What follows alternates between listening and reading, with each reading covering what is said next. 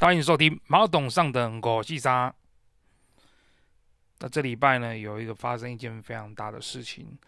嗯，大家应该都看新闻的话，大概知道这礼拜发生的以巴冲突，以色列与巴勒斯坦的冲突。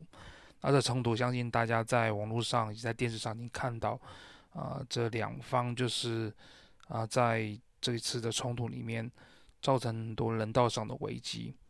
啊，不仅是。嗯，巴勒斯坦呢，他们一开始就屠杀平民，就是在嗯，在那个一开始的时候，就在就在这个音乐会里面抓了许多人。那讽刺的是，这音乐会呢，他们是啊，就是为了和平为一个哦宣导和平的一个音乐会。那所以这音乐会里面有很多其他国家，不只是以色列人，还有很多国家的人。那一个那哈马斯呢，我觉得还没开始做一个。觉得很失败的一个战略，战略的一个哦的一个想法。或许他们一开始会是觉得是说他们想要借由呃绑架人质来增加增加谈判筹码。可是他们绑架人质呢是平民，一开始他们然后他们一开始呢攻击平民。那，这不管在任何情况下，哦这种举动，不管在任何情况下都无法哦立足。那我觉得这也是国际上大部分媒体。目前都一一律导向，就是大部分都导向哈马斯他们的，呃，他们的哦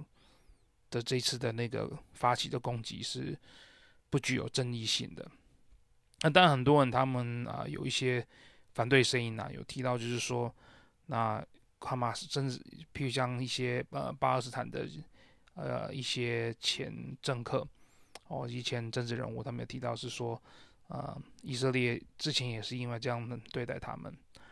那大家可能会觉得很就是大，其实大部分人我觉得看新闻哦、就是看到这次的战争，我相信大部分人其实对这段历史，就是呃为什么以色列跟巴勒斯坦他们会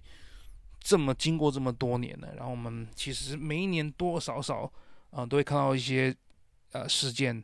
就是以色列跟巴勒斯坦的冲突，大大小小冲突。但是呢，这一次呢，真的是比较大。这次但应该是这五十年来的一个比较大的一个冲突。那主因当然是因为大家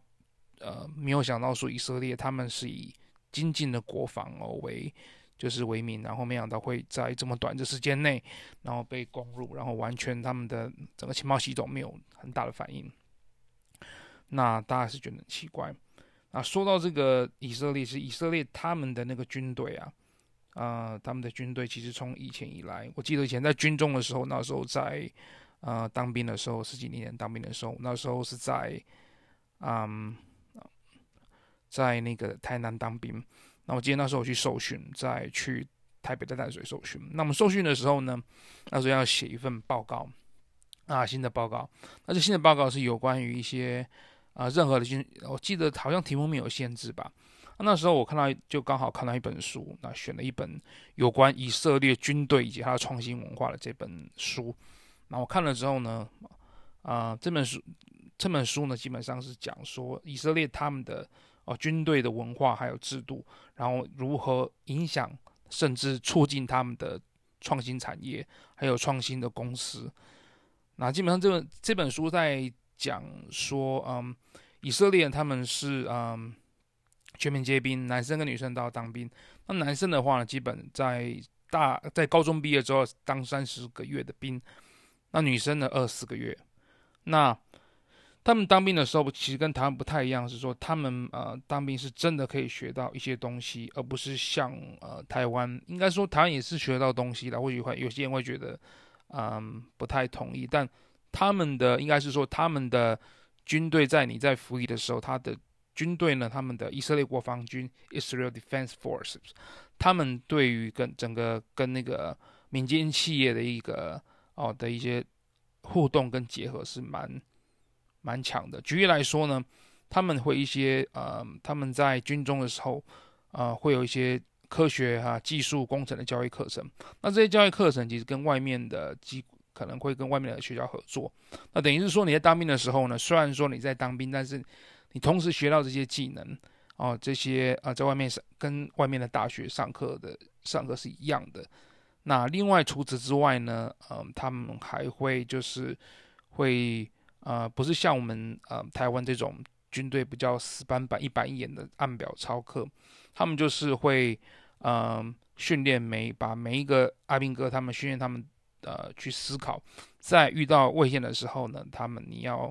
啊、要怎样去思考出一个不同的方法，遇到困境的时候如何突围。那因为其实当然背景是因背景当然也包括。以色列它本身是一个，他们在长期以来历史以来啊，因为被附近阿拉伯国家所包围，所以他们必须要长期能够一直以来都必须要培培养这种思维。那所以当然有这个背景之后，他们的啊军队呢基本上是以作战为目的，所以说他们会不断的训练他们的啊阿兵哥，不管是基层的或者是军官。让他们都有一个所谓的每个哦，每个人都有一种能够独立作战、独立思考的一个哦这个素质。那不像台湾，台湾的呃军队，我觉得比较，或许是我们还没有摆脱那种长期一张早期的黄埔建军哦，以前黄埔建军时代那种想法。那所以说呃很多的想法、很多的做法呢，都是不符合现代的哦现在军队的一个 SOP 啦，应该这么讲。那我我觉得也是这个原因，很多人会觉得说，他当兵的时候呢，诶，跟他以前大学，当然是大学之后才当兵嘛，跟大学学到的东西好像无法衔接，他会在浪费他的生命，浪费他的时间，哦，虽然说呢，班长会告诉你说，来这里学刺枪术，哦，还有那个在这军队里面呢，哦，学学习那个学习哦，可能学习那个管那个啊弹药室。学习插枪、学习打靶子，外面是学不到的。但是说实在话呢，还是没有很多很大的说服力啊。那所以说，为什么呃，我们的募兵啊，他的募兵还是募不太好？你想想看嘛，你如果你募你当了那个几年阿兵哥，结果你出去外面，你的经验、的工作经验被外面的工作视为零的话，你觉得还会想当兵吗？不会嘛。可在以色列，他们不是哦。因为我刚才所讲的，他们在军中里面的资历，因为他们军中的经历，其实真的可以学很多东西，不只是学到我刚才所讲的，他们有一些科学技术工程课程，而、不是完全的跟那种哦军中的一些，不像我们呃一些军中的所学到的东西没那么实用，他们基本上是学很多比较实用的东西，而且呃等于是说他们学到这些东西，在未来他们的工作是可以运用的。再是说，他们的呃许多公司呢，他们会在面试的时候，还会问说，你以前在军队里面担任这样的职务，哦，那你在军队里面做什么，学到什么，然后遇到什么问题，然后你怎么去解决它？比如说，这是一个你工作的一个哦呃一个经历，就是说，等于是它是可以有帮助的，不像我们的军中的一些呃所做的东西，基本上大部分不会问你说你军中。哦，应该是说你做你去那个工作 interview 的时候，去面试的时候，大部分不会问你中在军中做什么，基本上很很少啦。哦，可能只有你有没有当兵嘛，因为他怕你之后做工作做做了一半要去当兵，浪费他们的时间，所以大部分等于是说我们工我们在军中的经历呢，哦是无法跟我们的工作职场所衔接，那这也是很大我刚才说很大原因嘛。再是说我刚才提到啊。呃，创新精神，这创新精神在呃，因为我刚才说到以色列的那个军队，他们会给予每个那个呃，不管是基层还是军官，给他们独立思考还有独立作战的一个训练。那所以说他们会呃，给予士兵的一个哦指挥权，就是说，譬如像今天遇到战场的时候，不一定是说你你那个士兵要是他无法。得到军官的指令的时候，他自己要当下想这个解决方法，因为等到你要哦层层报告报告到军官再下来的时候，很多时候问问题已经是当下问题解决问题是无法解决的。那所以说呢，他们是训练一套所谓的扁平化组织。他们所谓扁平化组织，不是说大家没有阶级，是有阶级的。可是不管是什么阶级，你今天可以提出你的想法，不会因为说你今天阶级比较低的。他妈的，就叫你闭嘴！啊，阶级比较高的讲的比较有理，对不对？不是这样子哦，不会说因为呢，哦，你好像阶级比较高的，大出来的变得也是香的哦，然后不会说你阶级低的讲的每句话都是在喷屎，对不对？基本上呢，只要你认为你讲的有道理的，他们都会去听。那甚至说你觉得将军讲的不对，或是你觉得觉得将军讲的不对，小兵也可以当场指正他。他们不会说，因为你今天哦阶级的高高高的人就哦，他就一定要把下面人当做笨蛋，然后阶级低的人呢，他不会因不会不因为说今天事情哦，他事情的呃对就是对，错就是错，不因为是不会因为说解决问题而导致事情哦原本是对的变成错的，错变成对的哦。那我觉得，所以说这也是他们导致，这也是他们呃非常好的文化，就是说他们的这个那种扁平式的这个管理，他们就是以科学中心，以那个求实事求是的精神呢、那除此之外，他们在军中里面呢，就是呃，因为他们常会遇到一些实实实际上的战争嘛，所以说他们必须要在这种战争的实呃的背景之下，这种很急迫的情况之下，哦，想出这个方式。在不仅要拿出很大的勇气，然后在很大压力之下呢，我去啊赶快想出新的方法。那这个其实跟我们在创立新创公司的时候的背景很像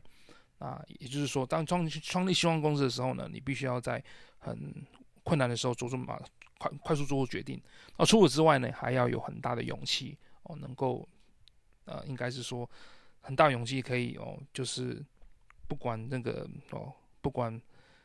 很多很大的风险，然后去放手一搏，这样子，也是这样的风气呢，导致就是让以色列以色列他们一直他们有很多的那种啊新创产业，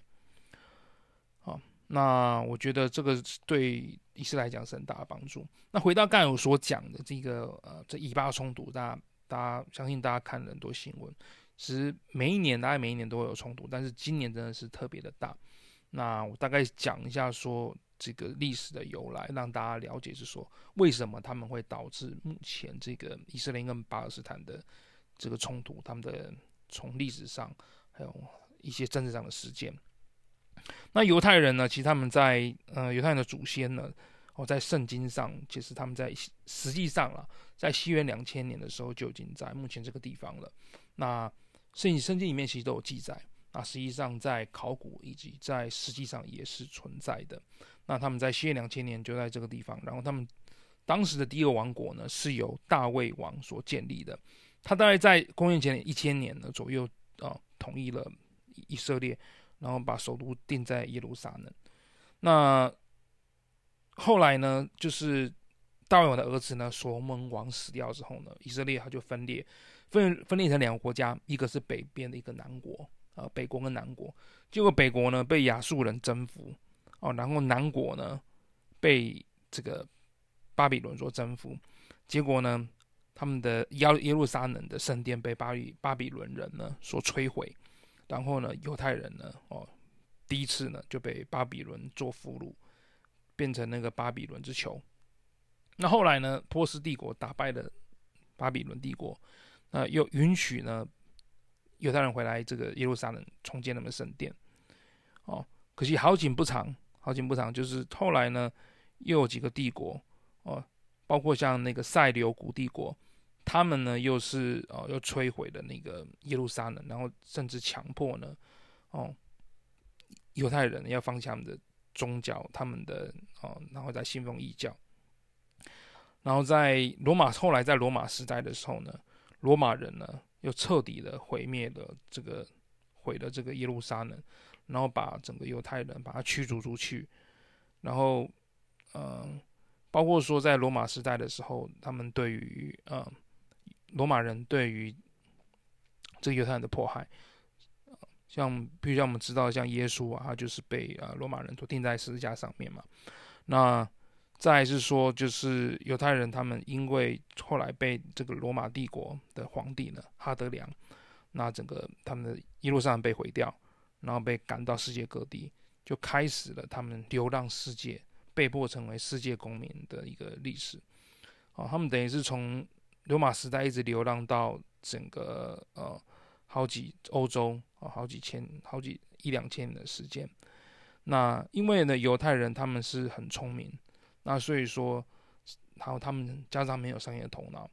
呃，我觉得跟台湾的有科技有点像吧，就是说因为一直被迫流浪，然后就是他们慢慢慢就会越来越团结哦，又会跟自己的流浪的部族呢有所连接，然后他们就会大概就会因为被一直来一被赶来赶去，所以他们更有那种精神，就是想要哦力争上游然后赚更多钱。也是这个原因呢，就是他们在很很很多国家呢，都是属于很会赚钱，然后呃，属于他们就可以哦，在一些商业上一些呃某些行业里面、产业里面，他们属于一个独占者的角色。那也是因为比较商业头脑，赚比较多钱啊，可能引起别的国家人的眼红。那在第二次世界大战的时候，大家都知道说那个啊希特勒他的那个纳粹组织，那当时呢哦，一些希特勒呢，我觉得他带有个人偏见，那认为犹太人呢哦，就是除了这个雅利安人呢哦，原来这个白白种人呢，雅利安人哦，日耳曼人是优越的民族呢，其他人呢都不是哦，都是那些都是那个很低贱的民族。那里面呢，犹太人更是更应该被被。被种族灭绝，所以在二次世界大战的时候，犹太人很惨。他们真的是说，哦，除了一开始呢，他们很多人一开始被那个哦被德国德国纳粹呢哦被他们驱逐起来，然后被他们哦呃被他们种族隔离。那甚至后来呢，被他们送到一部分一部分送到那个毒气室去做大规模的种族灭绝，非常的惨无人道。那也就是这个原因呢，所以说，呃，以色列呢，他们在这二次世界大战的时候呢，他们更多的这些犹太人呢，他们就是呃认为要建立起这个国家。那本来呢，其实在呃二十世纪开始的时候呢，哦，以色列呢，他们就那时候就想要建立自己的国家了。那就是说，但是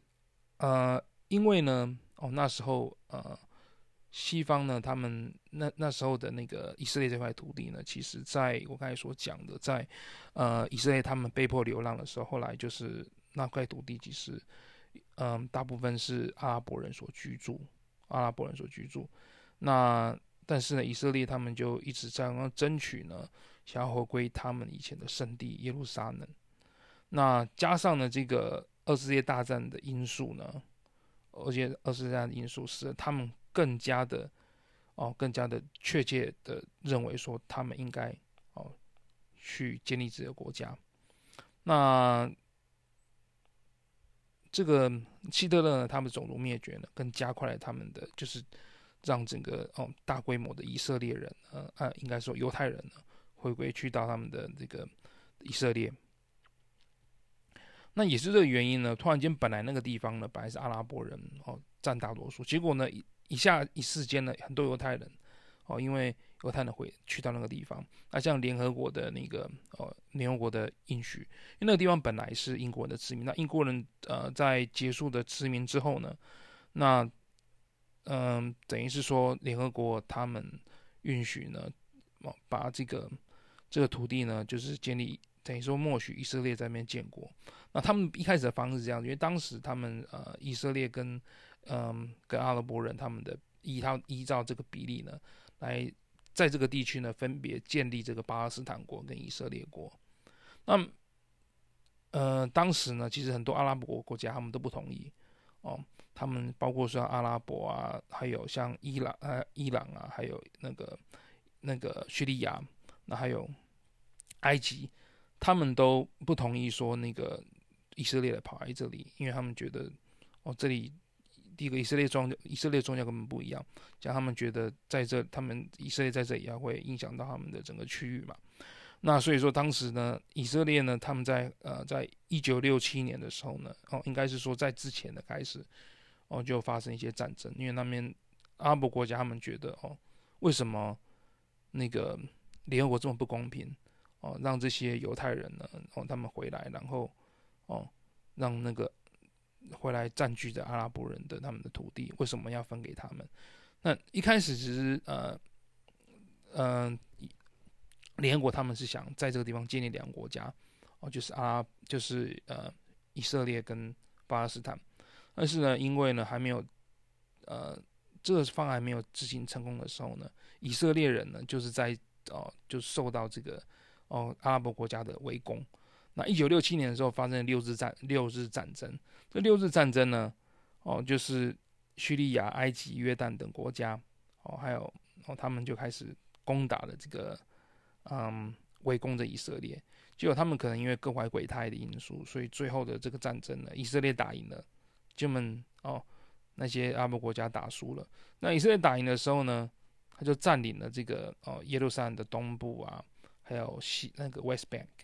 啊，就是目前讲的那个哦约旦河西岸，然后还有啊还有还有加沙那些加沙走廊，还有西奈半岛，还有戈兰高地。然后呢，哦占了原本他们的国土没那么大，结果呢，这六日战争一打呢，哦就整个就被就被以色列所占了。结果呢，本来呢，呃，联合国所讲的就是要建立联合国家的，因为呢，阿拉伯人太冲动了，他们一下子就跑去打以色列了，导致呢，哦，最后这个反而是哦变成以色列在这个地方呢建立着的，比原本他们预想要更大的一个国家。那也是因为这样子呢，那阿拉伯人呢，哦，他们呢这边这个地方阿拉伯人呢，他们称为巴勒斯坦人嘛。他们就觉得说，哦，他们被以色列所这些人，哦，他们的他们的家人被以色列所占了，所以说他们就是开始跟以色列做反抗。而这个反抗呢，就是说大家目现在所看到的，可能就是两方打来打去啊，两方打来打去，就打到这个呃一九九五年的时候呢，应该是啊九十年代的时候，那时候呃克林顿呢，他就是哦，呃历史以历。促成了历史性第一课的以色列跟巴勒斯坦的哦的和平协议，就这和平协议呢，就是拉拉宾跟阿拉法。结果呢，这阿拉啊啊以色列的那个嗯拉宾呢跟这阿拉法，他们之间呢哦哦就是促成了这个和平协议，阿拉法特跟这个哦拉宾，就拉宾呢在过没几年的时候呢。他被那个极端分子，被自己的那个国内极端分子所暗杀，也就是说，其实，嗯，在以色列、在巴勒斯坦，其实都有一些和平分子，因为他们不想，毕竟不想打来打去嘛，不想为了这种哦一种这种一直战争的状态之下，因为大家都知道战争没有赢家，和平没有输家嘛。但是呢，这种这种东西牵牵扯到政治的时候呢，就变得复杂，因为呢，呃。以色列里面呢，它也有所谓的呃比较偏右跟比较偏左，或是比较偏和平跟比较偏哦、想要比较鹰派跟鸽派的人。那些鹰派人他就认为说哦，他们他们认为我们的和解呃跟巴勒斯坦和解呢，最后必将会失败，就就很极端的把拉拉宾暗杀了。结果呢，导致呢这个哦、这问题呢，就巴勒斯坦跟以色列的呃问题一直哦、都是在这种。恶性循环当中，在就没有办法真的达和平协议。就表面上呢，好像他们有好像有签署什么和谈什么之类的，可是过了没有多久，又开始打了起来，开始打了起来。那就是很可惜啦。然后呃，至于说那个阿拉法特死后呢，哦，那这个巴巴勒斯坦的解放组织呢，就是这个又分，因为巴勒斯坦他们一直以来没有办法建国嘛。就是在后来，他们因为呃，这个以色列他们占领大部分地方，然后以以色列一直以来都不想承认这个啊巴勒斯坦为一个主权国家，也导致了巴勒斯坦他们一直以来对这个以色列都有恨意嘛。那那至于说为什么以色列他们不想承认巴勒斯坦为这个国家呢？因为他们认为是说，如果他们承认他们是国家的时候，只是对以色列来讲哦是有威胁的。那毕竟你对一个呃，如果说你不承认他是不承认他是国家，只能自治政府的时候，你对外的控制呢是可以比较全面的。可当你认为他是一个国家的时候，就变成就是你不是呃管理自己的国家，而是变成侵略了，变成侵略了。那也就这个原因呢，其实以色列呢一直啊、他们一直对于要承认这个，一直不想承认这个巴勒斯坦这个国家，因为他们可能基于不信任吧。觉得说巴勒斯坦再怎么样呢，他们还是恨我们国家的人，所以如果承认他们的国家的时候呢，可能对以色列呢，哦，是更不好的解决方案。那我刚才提到巴呃巴解组织、巴勒斯坦解放组织，后来分成了呃这个目前现在的呃查马斯跟这个哦哦跟另外一个比较和平的组织。那这个组织呢，和平组织叫做巴勒斯坦解放组织，呃，底下的这个法赫塔，那这巴勒斯坦解放组织呢，他们其实是属于比较和平的，想要用和平的方式跟啊解决跟以色列的啊之间的问题，啊，但是呢，他们在呃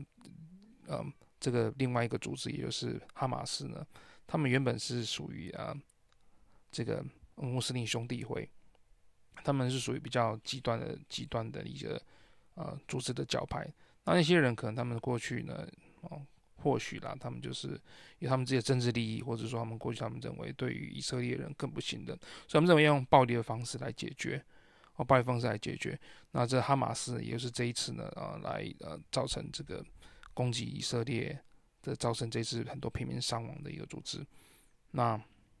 这个政党呢，他们两个呢，啊，就是想要巴勒斯坦解放组织跟哈哈马斯呢，他们其实也是一直以来呃彼此就是在呃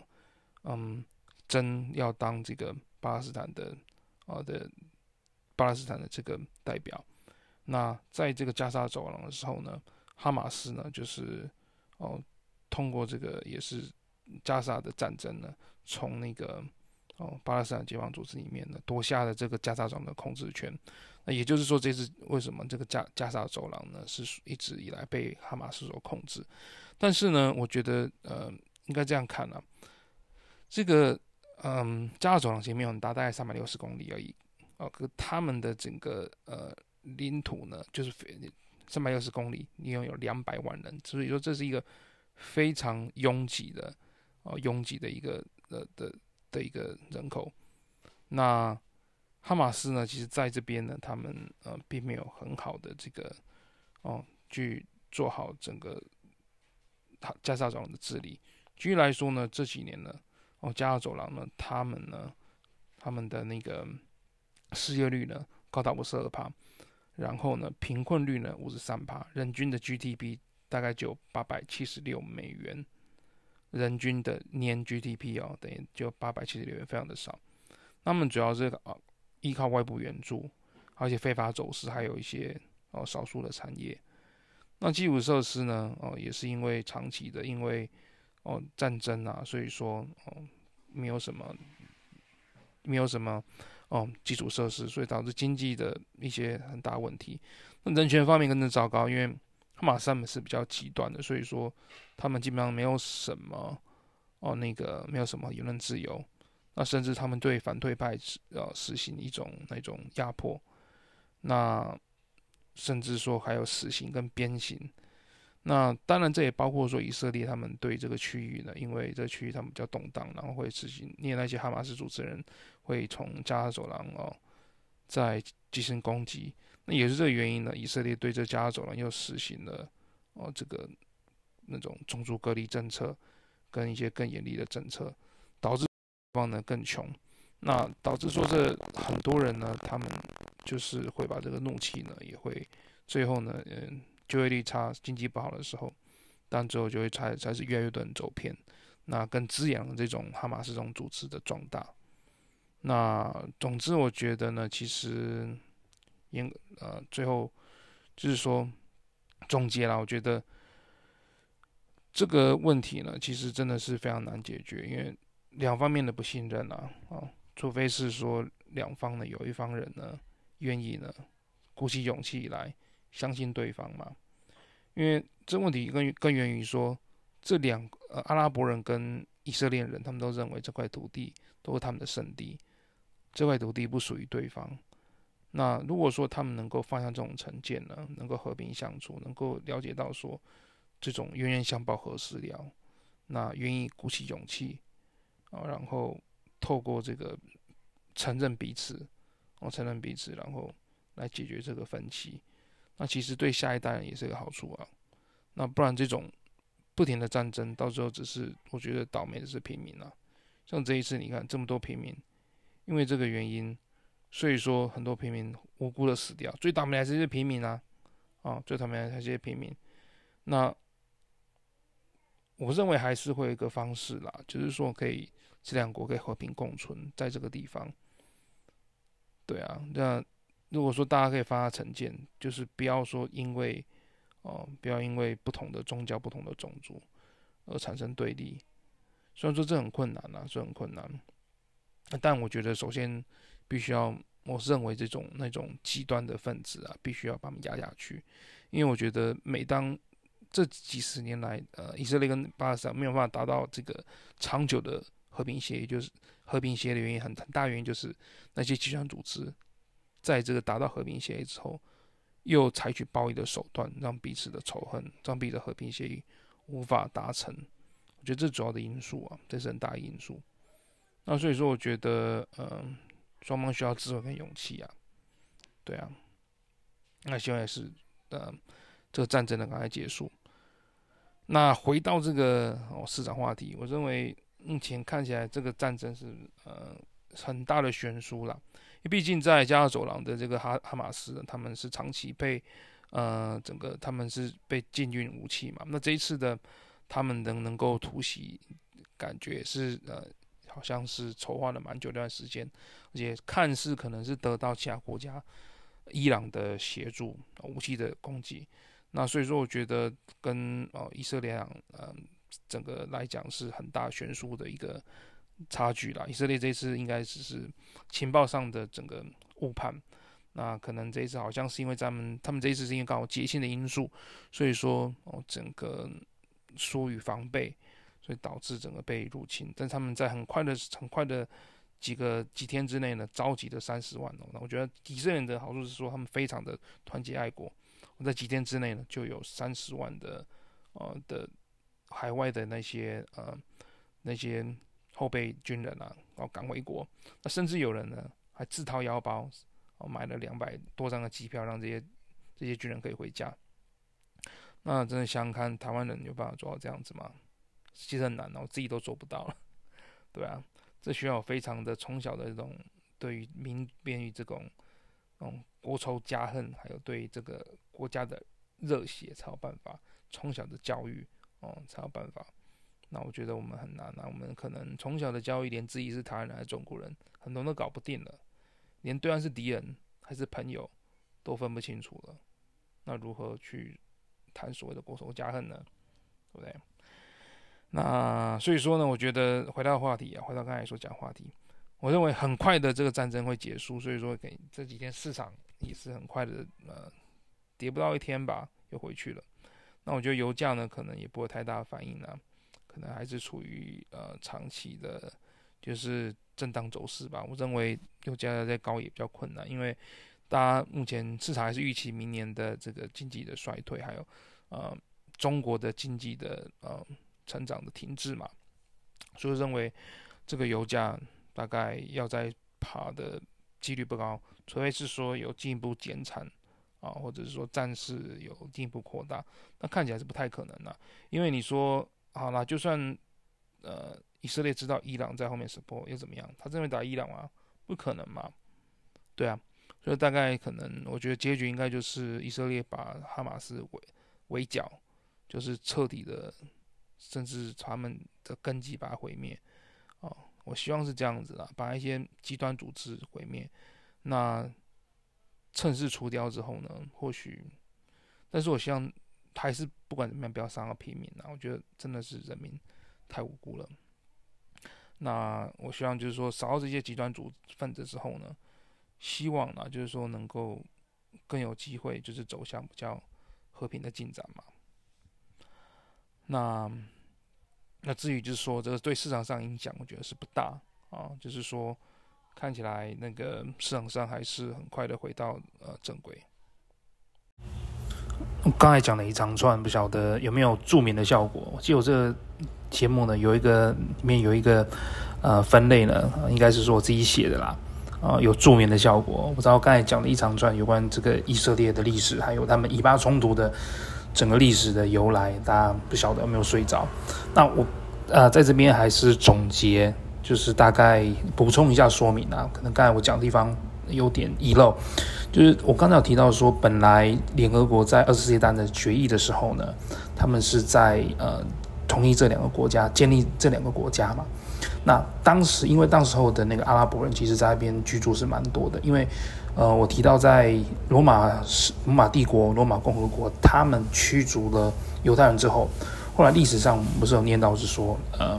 阿拉伯人，后来在七世纪的时候，呃，阿拉伯人的呃开始呃第一位穆罕默德他们建立的穆斯林，然后后来接下来穆斯林的阿拉伯帝国，还有奥图曼帝国，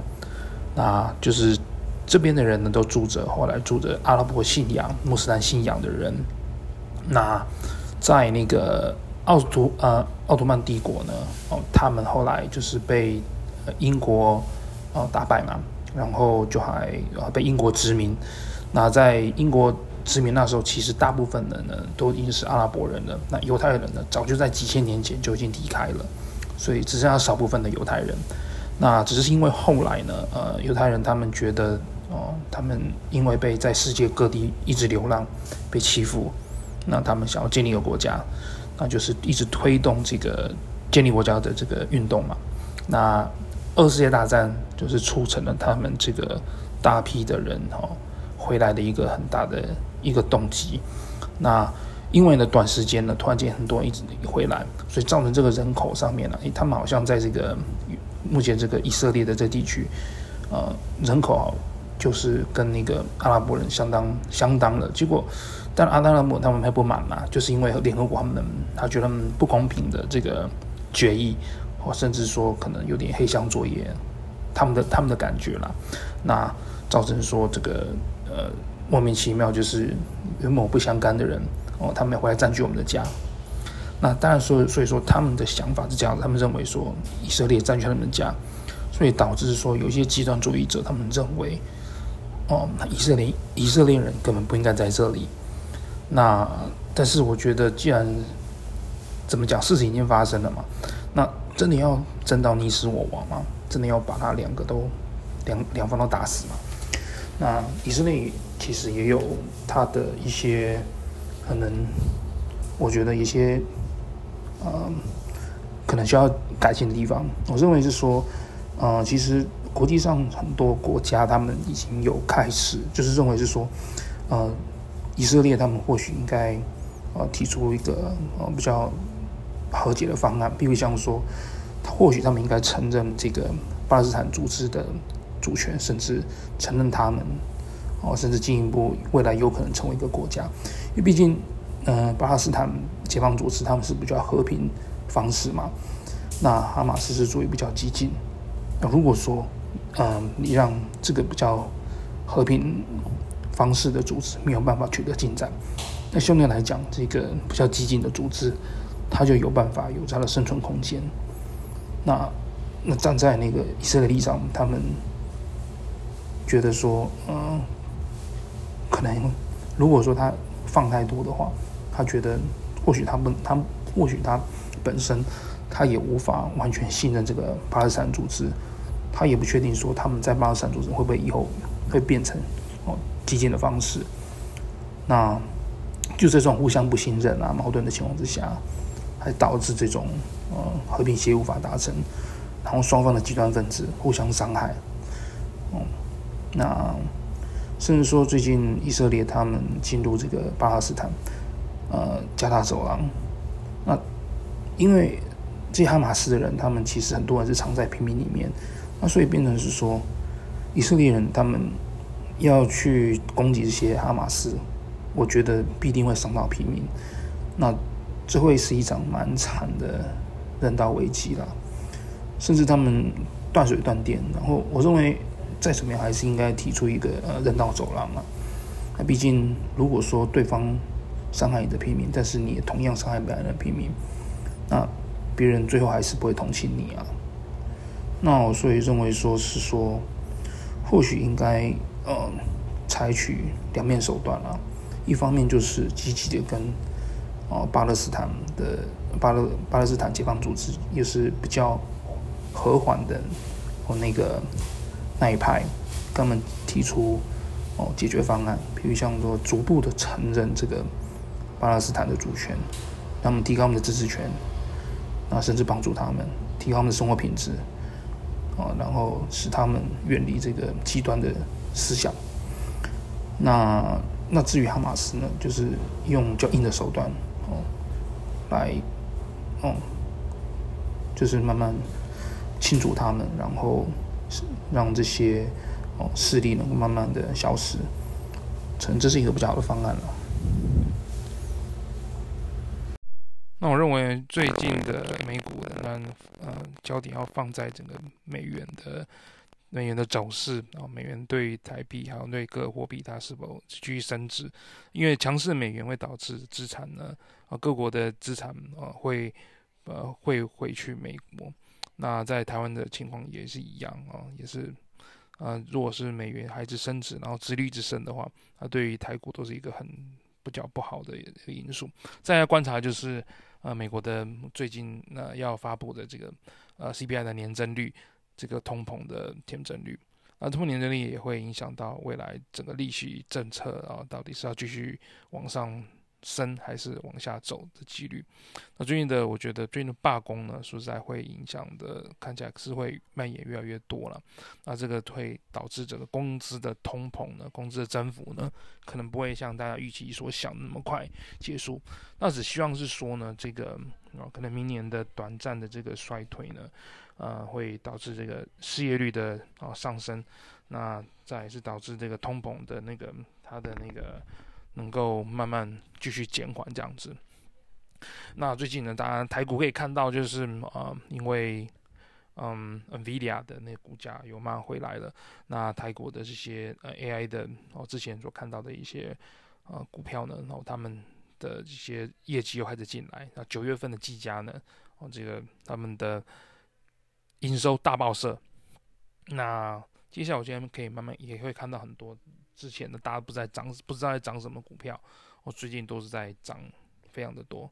那就是说呼应我刚之前所讲的，其实真的，呃，台股的那些供应链哦，其实不好做，真的是不好做。因为等大家呢，哦，等呃一开始涨的时候，大家看那个财报、看业绩，诶，为什么都没有增加？今年还亏损，就涨这样子。那这就是我觉得台湾的台股电子股投资的难度所在。那原因是因为台湾的科技公司多半是供应商哦，供应供应链的供应商公司。那这些订单呢，其实他们会有一些淡旺季、困难旺季的影响，甚至客户转单。那这些消息其实你不是业业内人士的话呢，无法先知道。所以你看到那些股价涨，其实那些都是那些业内人士或者知情的人哦，先知道消息人先去买。那所以说这个讯息的呃不对等呢，非常的严重。所以说，那当你啊。哦，要去买的时候呢，要看当你觉得呢，诶，靠着业绩非常好之后去买的时候，常常的时候是买在高点，因为大家都已经先知道了，大家都已经先赚一波先走了，所以导致呢，其实我们看到这个泰国很多种情况的 pump and dump，就是一下去一下子拉上去，然后等涨要接的时候掉下来，啊、哦，因为台股加上台股又很多那种成交量就是没有这么多的这么大的公司，它的均量很少，那更容易被炒上去。啊，很快的被炒上去，那很快的被丢下来。那加上呢，这个台股的那个供应链呢，有常常轮动。就譬如像说我们之前买的，以前买的拼盖股，拼盖股呢，常常有些供应商，哦，这一季它是第一供应商，下一季呢，它被踢出去，哦，那个苹果的供应商店，这种情况也常看到。所以说，变成台股要。其实我觉得操作上难度啦，其实真的会比个股的操作难度会比美股还要高。那美股的话呢，基本上那些大型股票呢，你买苹果啊，买微软啊，买 NVIDIA，基本上不会错到哪里，因为他们基本上是世界领呃第一流领导的公司，那它不会受到它的所谓的大客户它的。大客户的影响，因为他的客户都非常的分散嘛，他们的客户是来自于像苹果，它是来自于它的忠实的粉丝的用户，他今天不会说一个某某的大客户哦，不像台湾的有些小中小型的公司哦，我还记得我们以前我们我们公司以前公司光苹果的订单就占了六成，那当然当苹果今天因为价格的因素或什么因素移动供应商的时候，它影响就很大嘛，可是。苹果呢，哦，它已经建立它的一个品牌，然后微软呢，它已经有哦，它的它在那个 CSP，就是 Cloud Service Provider，它这这一块在在这个呃，这在这这不仅是在它在在 Windows 这个这块产品非常成熟，那而且它的客户的基本上是企业客户，非常的分散，那加上它的那个它的云端系统基本上是那个第二大，那。所以说他们基本上受影响很小啦。这也是为什么我认为这个美股的个股会比较以长期来讲比较有操作的原因，大概是这样子。那总之呢，我觉得现在目前最好的方式，目前呢，我觉得还是可以呃小量的呃定期定额的买进一些美股啊，美国大型公司。那台股我觉得 AI 的供应链呢，其实有几只比较被低估的，可以观察一下，比如像一些多层板的啊，像可能我最近看到一些高看到高技啊，高技是台湾少数，高技跟博智两家是少数台湾这个多层板哦。多层板的二三十板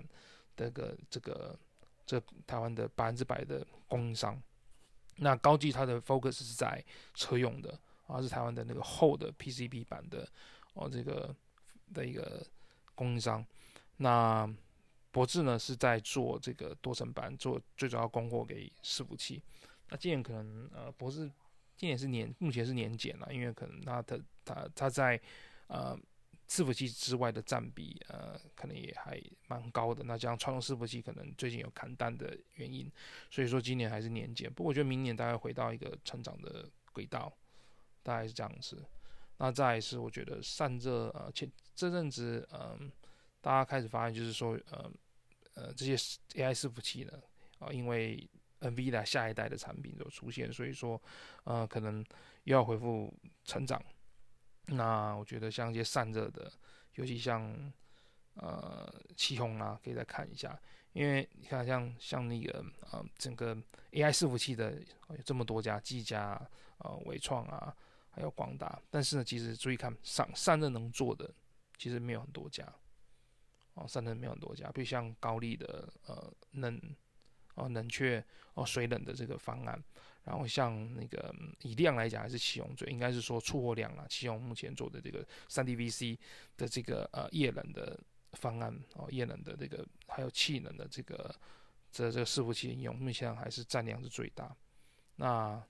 他们的竞争者相对来讲没有像这个呃组装厂这么多，像我们的毛利哦这些散热厂、这些模组厂，那么的的毛利又更高。